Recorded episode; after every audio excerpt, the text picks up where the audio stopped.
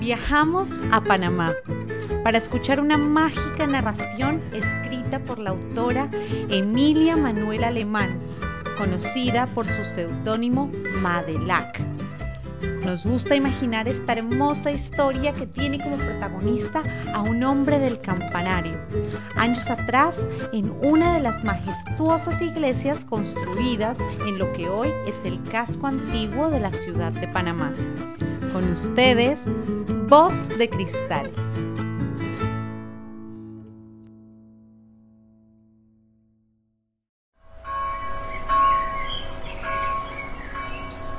cómo gozaba el viejito José haciendo resonar la campana de la iglesia.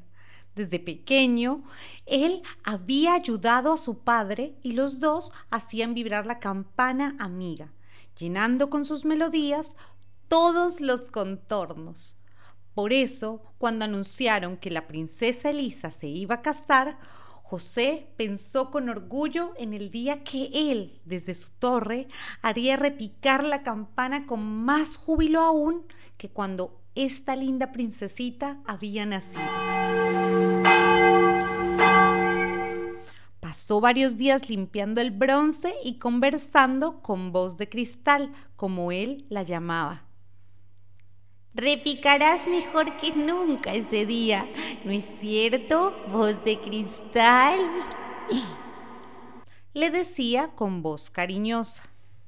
Hablarás como tú sabes hablar, llenando de alegría con tu donqui dinquida el corazón de nuestra princesita.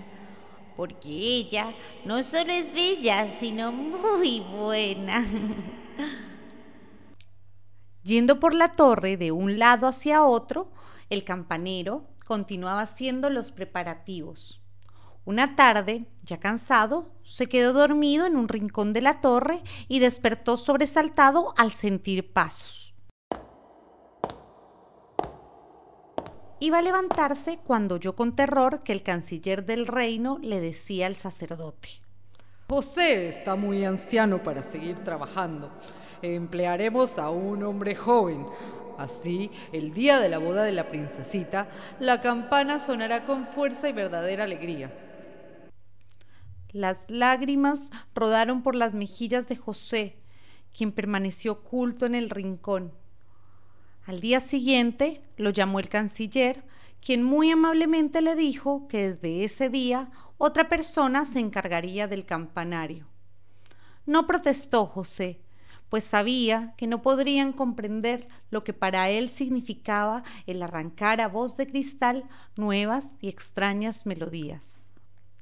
Cabizbajo pasó varios días en la torre y los habitantes del reino comentaban sorprendidos que los retoques de la campana se oían tristes y como diciendo un adiós.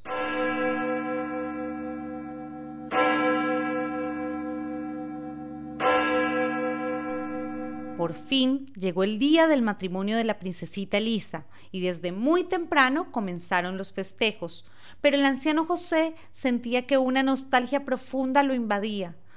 Permanecía solitario en su casa esperando oír la voz que daría su campana querida al recibir órdenes de manos extrañas. Pero en la iglesia sucedía algo extraño, sumamente extraño por más que alaban la soga, no uno, sino dos y a veces hasta cinco hombres, la campana permanecía silenciosa porque no lograban moverla. Cambiaron la soga, solicitaron la ayuda de los más fuertes del reino, pero sin resultado alguno. Al oír la confusión, José se levantó y preguntó qué pasaba. Y perdón, linda jovencita, ¿Me puede decir qué, es lo que está sucediendo? La campana no repica, parece que se ha trabado, y por más que alan, nadie puede hacerla sonar. No preguntó más nada. José se abrió con ligereza paso entre los que, formando grupo, se hallaban al pie de la iglesia mirando hacia el campanario. Subió la escalera de caracol que conducía a la torre y al ver a voz de cristal sollozó conmovido. Todos se apartaron. José acarició con sus manos temblorosas la campana de bronce. tomó la soga entre sus manos mientras lágrimas de alegría y gratitud se asomaban a sus ojos y comenzó a alar la cuerda.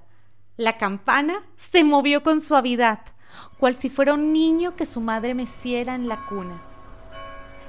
Dinky don, dinky da, cantaba voz de cristal muy alegre, y el campanero José también reía lleno de felicidad.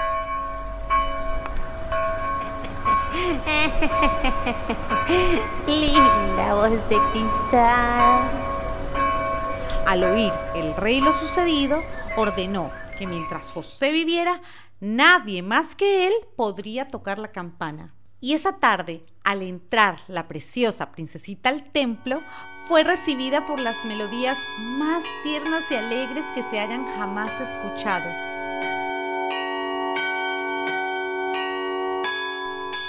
Y es que solo la melodía que brota del cariño y el amor es la que se parece a la música de los ángeles.